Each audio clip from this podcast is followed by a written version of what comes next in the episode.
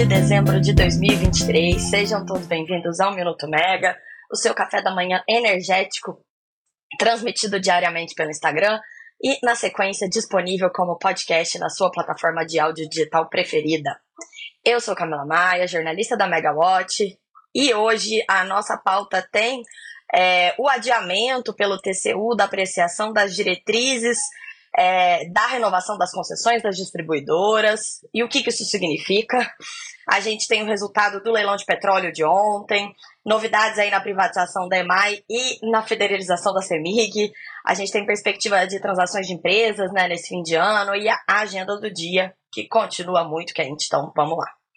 É, ontem foi um dia muito importante em relação a diversos assuntos no Brasil, né? A gente teve as sabatinas no Senado, reunião do Copom cortando juros, leilão de portos, mas na bolha da energia as atenções ficaram divididas entre dois temas principais: a deliberação do TCU sobre as distribuidoras, né? E os dois leilões de petróleo que foram realizados pela ANP no Rio. Vamos falar primeiro sobre o TCU, que eu quero explicar um pouco o que está acontecendo, né? Para a gente falar sobre as consequências, a gente vai ter que voltar um pouquinho. É, ontem, o TCU deveria ter deliberado sobre, então, as diretrizes propostas pelo governo, pelo executivo, é, em relação à prorrogação das concessões das distribuidoras de energia que vencem nos próximos anos. E o TCU postergou essa decisão. Vamos voltar então. Até 2031, são 20 distribuidoras que terão as suas concessões vencendo. É, são empresas muito grandes, elas representam mais ou menos 60% do mercado né, de distribuição brasileiro. É, e os contratos de concessão vigentes, eles já é, prevêem essa prorrogação por mais 30 anos. É, essa é uma opção que é no mundo inteiro, né? As concessões de distribuição têm funcionado dessa forma. Por, é, a prorrogação é considerada ali como a melhor saída, por ser uma, um monopólio natural, né? A gente não tem duas empresas prestando o mesmo serviço de distribuição na mesma área de concessão. É, a, a, a questão de você mudar a concessionária gera um risco grande ali, até da continuidade do serviço, que é um serviço essencial. Então, qual que é a saída? É você fazer a prorrogação, mas com base em muitos critérios, critérios, critérios técnicos, é, e um deles é a qualidade do serviço prestado. É, a distribuidora que desrespeita as métricas impostas pela ANEL, ela pode ter sua concessão cassada. A gente já viu isso no passado, a gente está vendo isso hoje, né? A ANEL recentemente declarou, é, é, recomendou a caducidade da concessão da Amazonas Energia por não estar cumprindo o, as, os requisitos técnicos do seu contrato de concessão. Entre 2014 e 2015, a gente teve um movimento parecido. Na época foram é, mais ou menos 40 distribuidoras, né? A gente teve lá essa, par essa parcela e aí agora está sendo as outras que não foram renovadas ali naquela época. É, que tinham as suas concessões vencendo. Na época, o governo publicou as diretrizes definindo as regras para prorrogação. O Tribunal de Contas da União, na época, reclamou da transparência, da definição das regras, o governo recuou um pouco, abriu uma discussão por, por meio da ANEL e, no fim, as regras foram aprovadas, implementadas e, e tem tido um resultado bem bom, assim, no sentido de melhorar a, a qualidade dos serviços prestados por essas empresas que já tiveram as concessões renovadas lá atrás. Lá atrás não, né? Faz pouco tempo. É, bom, agora, dessa vez, o Ministério de Minas e Energia já decidiu, então, é, prezar pela transparência desde o começo e abrir uma consulta pública em junho, quando submeteu uma nota técnica que estava muito completa e tinha todas as exigências que, que se pensava ali, né, para poder fazer essa prorrogação das concessões. Até na época que, que a consulta pública foi aberta, havia uma previsão de se verificar se as empresas tinham um excedente econômico que poderia ser transferido ao consumidor. Isso assustou bastante todo mundo, né? Porque as distribuidoras são reguladas ali pelo incentivo. Então, se você tiver que dividir o, o excedente econômico com o consumidor, aliás, a distribuidora não ficar com nada desse excedente econômico, ela não teria mais incentivo para investir. É, depois da consulta pública, a conclusão foi que não tinha nem como calcular isso. Seria melhor fazer uma renovação parecida com a de 2015, mas é, com algumas melhorias, né? E basicamente impondo condições cada vez mais rígidas para a qualidade do serviço das empresas, mantendo a regulação pelo incentivo. É, essas diretrizes foram submetidas ao TCU. É, pela lei, expressamente, segundo muitos advogados com quem eu conversei, é, o, a, a, o, executivo nem era obrigado a passar pelo TCU, ele já poderia ter publicado um decreto com, com essas regras, mas é, acha, se achou melhor que fosse feito dessa forma. Uh, o ministro Antônio Anastasia é o relator desse processo no TCU. É, o processo estava muito atrasado, né? Até porque o ideal seria que essas diretrizes tivessem sido publicadas em junho do ano passado, julho do ano passado, é, mas isso não aconteceu. É, o, o, setor acreditava que, que seria aprovado sem problemas no TCU, até pela, pela, pela relatoria ser do ministro Antônio Anastasia. Ele é visto como próximo do, do ministro de Minas e Energia, né? é, o Alexandre Silveira, foi suplente do Anastasia, ele se tornou senador porque o Anastasia saiu do Senado para assumir ali a cadeira no TCU. E aí, na semana passada, a, a, o processo chegou à pauta do, do, do, do, tribunal e foi adiado. E aí, ontem, isso aconteceu de novo. E o ministro Anastasia, aliás, o ministro Bruno Dantas, que é o presidente da corte, ele contou por que, que isso aconteceu, né? Ele falou que eles receberam muitos pedidos de parlamentares ligados à Comissão de Minas e Energia da Câmara, é, do presidente da casa, o deputado Arthur Lira, e até mesmo o ministro da Casa Civil, o Rui Costa, todos eles pedindo que o processo fosse retirado da pauta. É, e aí eles explicaram que o Rui Costa alegou que seria necessário adiar para que o governo federal avaliasse, junto com o Ministério de Minas e Energia, as diretrizes propostas Vamos lembrar que a consulta pública foi aberta pelo Ministério de Minas e Energia em junho e já se falava sobre esse assunto há muito tempo. Então havia tempo para essa avaliação por outras pastas ter sido feita antes. Mas a gente tem uma conjuntura diferente, né? É, o Congresso tem exercido uma forte pressão no TCU e no setor de energia mesmo, né? Para ter um protagonismo nessa discussão. É, a gente sempre fala aqui no minuto. O, o que, que o, o Congresso vai lá, aprova subsídios né, e alocações de custo ineficientes no setor, para até beneficiar suas próprias bases eleitorais. Eventualmente, isso se transforma em aumento da conta de luz, e aí os parlamentares usam isso para culpar as distribuidoras sobre os problemas, né? Então, eles ganham duas vezes em cima das empresas. As distribuidoras têm esse cenário muito desafiador pela frente. É, e aí, recentemente, passou a ter muito destaque ali na pauta dos congressistas os aumentos tarifários muito altos aprovados recentemente pela ANEL, que são resultado desse monte de ineficiências que a gente tem aprovado sucessivamente nos últimos anos, né? É, a gente teve também, a gente está vendo agora mais problemas de fornecimento é, do que antes, é, muito relacionados às tempestades e chuvas, né, aos eventos climáticos extremos que o mundo inteiro tem visto, que fazem parte aí do nosso novo normal. Isso tem aumentado a insatisfação da população com as distribuidoras e, é claro, o Congresso reflete isso, né? Existe um projeto de lei do deputado Bacelar que, embora admita que o executivo tem a prerrogativa de fazer essa decisão, de, de definir essas regras, estipula é, que o Congresso é, deveria interferir, deveria colocar é, condições adicionais para isso. É, por exemplo, ele reduz o prazo da prorrogação para 15 anos e não 30 anos, como está hoje no contrato. É, esse projeto de lei coloca até mesmo um teto na fatia que o Mercado Livre pode ter, então ele bota um teto no crescimento do Mercado Livre, é, ele coloca um teto para o crescimento da geração distribuída em relação à carga também. É, é, é, um projeto de lei muito polêmico, no setor de energia é, não é muito bem visto, assim, digamos. Mas a gente sabe que o Congresso quer ter uma participação mais ativa nessa discussão. É, o PL, ele, embora ele desagrade todo mundo, então dificulta um pouco, né, que ele seja aprovado. Agora teve definição de relatoria, né, foi aberto prazo para emendas. Então, é, de um lado, o Congresso está ali usando a sua força para poder. É um jogo de forças. E o Congresso está usando essa força para poder avançar com esse processo, para poder influenciar mais na decisão e ter ali essa, essa presença, né? Os, os congressistas poderem depois dizer para suas bases: olha, eu participei ali daquela discussão, eu não quis que a concessão fosse renovada, eu cobrei da distribuidora uma melhora, né? As distribuidoras, por outro lado, esperam que o adiamento seja apenas um adiamento para que o Congresso e o governo possam chegar em acordos. Porque, vamos lembrar, quem ligou para o pro, pro, pro TCU foi o Rui Costa, né, ministro da Casa Civil. Casa Civil que está muito ligada à articulação do governo com o Congresso para aprovação de pautas que são mais relevantes para o governo neste momento. Então, adiar um pouco um processo que é técnico e é importante para a bolha da energia é, faz parte do jogo de poder. E aí, com isso, você pode fazer um afago, por assim dizer, né, nos parlamentares interessados no assunto e talvez acordos para aprovação de questões mais relevantes para o governo nesse momento, como foi até mesmo ontem, né, as sabatinas ali dos indicados é, pelo presidente Lula.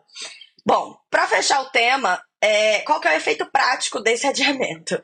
Nenhum nesse momento. A primeira distribuidora a renovar sua concessão é a EDP Espírito Santo, que vai renovar em junho, julho de 2025.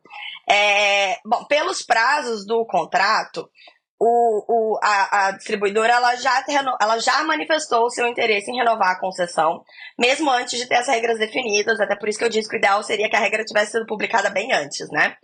Agora, a bola está na quadra do executivo. O executivo precisaria apresentar as regras até 18 meses antes é, do prazo da renovação da, da EDP Espírito Santo, que é a primeira empresa, né? Então, isso daria mais ou menos meados de janeiro. Esse prazo provavelmente não vai ser respeitado, vai ser flexibilizado, porque o TCU só vai retomar essa discussão em janeiro, depois do prazo, inclusive, dos 18 meses. É, e aí a incerteza vai permanecer como uma condição de risco adicional, né? Em janeiro a gente vai ter respostas. É, o pessoal das distribuidoras diz que assim, a, a, a tá muito claro no contrato a questão da, da prorrogação das renovações. Mas a gente já viu o relatório de banco hoje de manhã falando para os investidores terem muita cautela com as distribuidoras, não, não terem uma exposição a essas empresas, porque o risco está grande. A gente realmente não tem como garantir o que, que vai acontecer, basicamente, né? Depende de um jogo de, de poder, de um jogo de forças muito maior. Agora vamos falar sobre o outro grande evento que teve ontem, leilão de petróleo. Foram dois leilões do petróleo, na verdade, né?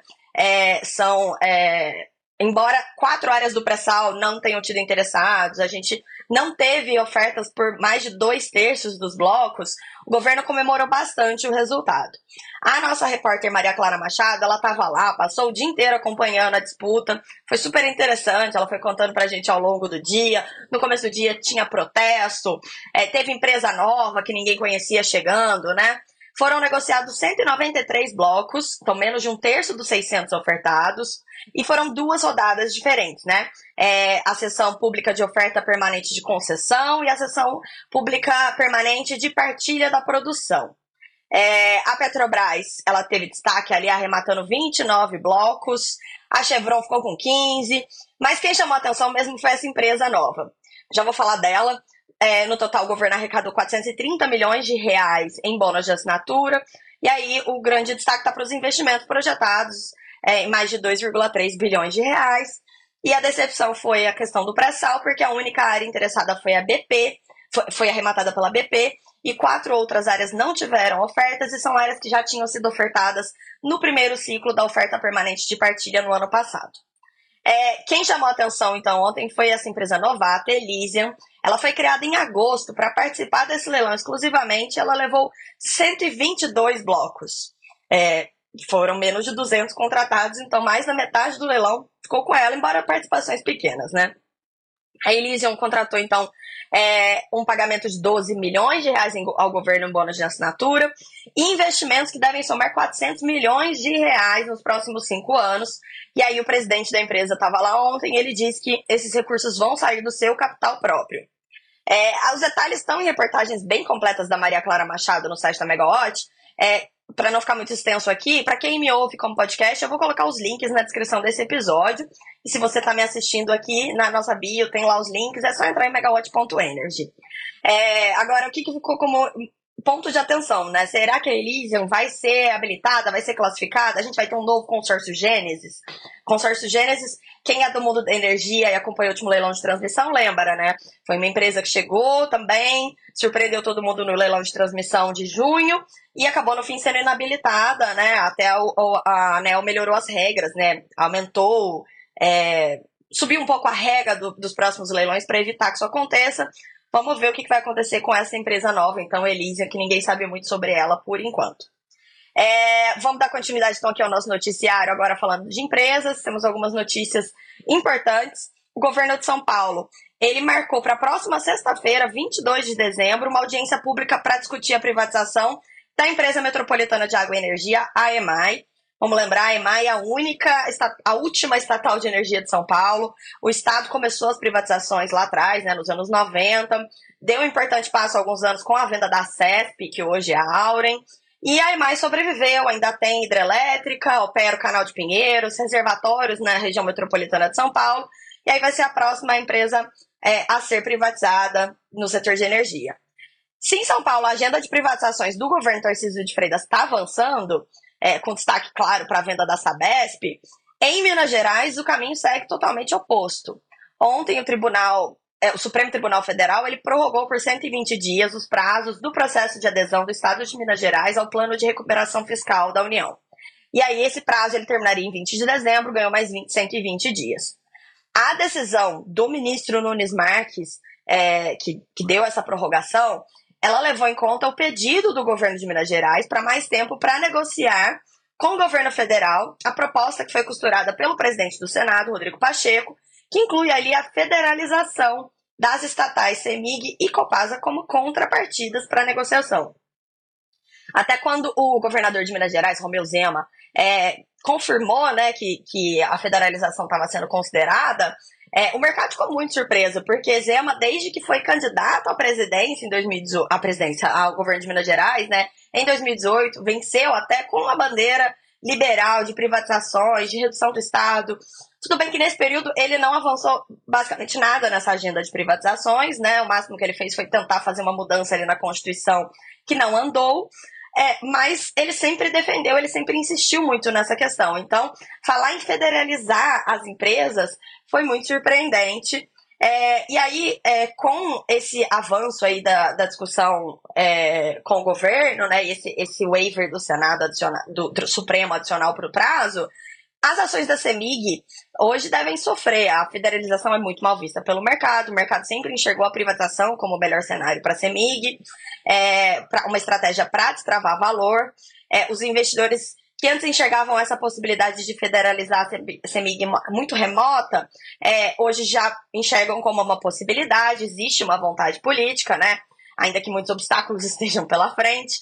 É, então, ainda é necessária aprovação de leis estadual e federal. É, os preços das ações, o preço das ações tem que ser definido e aí tem que ser aprovado pelos tribunais de conta do Estado, de Minas Gerais e da União. É um caminho longo, é bastante coisa, mas é uma coisa possível. É, bom, vamos fechar aqui. A gente tem ainda algumas notícias. É, de manhã saiu, então, o colunista Lauro Jardim do jornal o Globo. É, informou que uma nova oferta da Eneva pela Vibra vai acontecer em janeiro. Vamos lembrar, a Eneva recentemente fez uma proposta de fusão é, para a Vibra. A Vibra rejeitou aquela proposta, mas não fechou as portas, falou que se fosse melhor poderia pensar, deixou isso evidente ali no comunicado, né? E o Lauro Jardim diz que em janeiro a gente vai ter desdobramentos novos. Emoção para começar o ano. É, outra notícia de empresas que saiu hoje com destaque foi uma reportagem do Valor Econômico contando que a Comerc contratou bancos para vender a usina solar fotovoltaica Hélio Valgas, que é no norte de Minas Gerais. Foi inaugurada recentemente, eu até estive lá. Ela recebeu mais de 2 bilhões de reais em investimentos. E aí a ideia, segundo a reportagem, é reciclar capital. A gente vai acompanhar por aqui também. É, bom, a agenda de hoje pode ter novidades no Congresso. Foi definida a relatoria do projeto do, do, ministro, do, do deputado Bacelar, como eu falei. É, o ministro de Minas e Energia, por enquanto, não tem agenda, ele está sem agenda essa semana inteira mesmo. É, mas a gente sabe que ele está muito ativo em várias discussões aí, por exemplo, essas de Minas Gerais, então é, pode ser que a gente tenha alguma novidade dele. É, agora pela manhã, o Movimento Transição Energética Justa, que é formado por oito associações que representam geradores, consumidores, distribuidores e comercializadores, vai apresentar um estudo feito pela PSR que mostra o peso dos jabutis inseridos em outro projeto de lei polêmico, aquele projeto de lei das eólicas offshore, é, que foi aprovado recentemente pela Câmara e trouxe muitos jabutis não relacionados. Então a PSR fez um estudo sobre o custo que isso vai ter, a aprovação desse texto, caso ele seja aprovado pelo Senado e sancionado dessa forma, a gente vai acompanhar. E aí, à tarde, a Frente Nacional dos Consumidores de Energia vai lançar o ranking dos parlamentares.